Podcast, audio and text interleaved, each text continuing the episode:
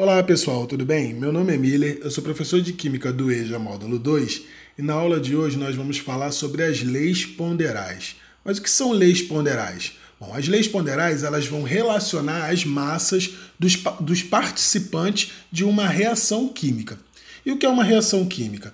É um fenômeno químico, ou seja, onde ocorre uma alteração da natureza da matéria, onde as substâncias que se iniciam nessa reação são chamadas de reagentes e as novas substâncias que são formadas são chamadas de produtos. Beleza?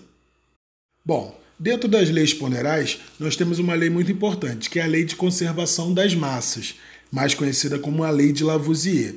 E ela diz o seguinte: em uma reação química feita em recipiente fechado, a soma das massas dos reagentes ela tem que ser igual à soma das massas dos produtos. Beleza? Bom, Lavoisier ele chegou a essa conclusão porque ele realizou várias reações químicas e pesou cuidadosamente as massas das substâncias envolvidas no início e no final de cada reação. Bom, de acordo com isso, então, ele numera que a massa permanece sempre inalterada, ou seja, conservada. Daí o nome Lei de Conservação das Massas. Tá ok? Outra lei muito importante é a lei das proporções constantes, também conhecida como lei de Proust. E ela diz o seguinte: a proporção em massas das substâncias que reagem e que são produzidas numa reação, ela é fixa, constante e invariável.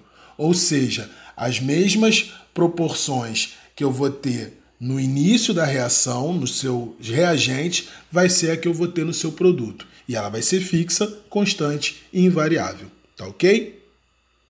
Outra lei também bastante importante é a lei volumétrica de Gay-Lussac. Bom, uma das maiores contribuições de Gay-Lussac na química foi a sua lei de combinação dos volumes, né, publicada em 1808, baseada em uma série de experimentos onde ele envolvia reações de gás hidrogênio, gás oxigênio, cujo produto dessa reação era água. Beleza? Depois de vários experimentos e análises por Gay-Lussac, foi percebido que mesmo é, ocorria com outros tipos de reações entre os gases, ou seja, que as reações sempre seguiam uma proporção de volumes constantes. Né? Então, esse cientista chegou à seguinte conclusão das leis das reações de volumes gasosas.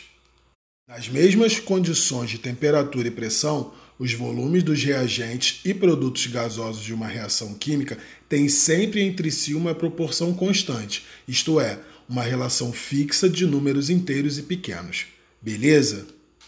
Bom, pessoal, a nossa aula de leis ponderais encerra por aqui, tá ok? Espero que vocês tenham entendido e até a próxima aula, tá ok? Grande abraço, tchau, tchau.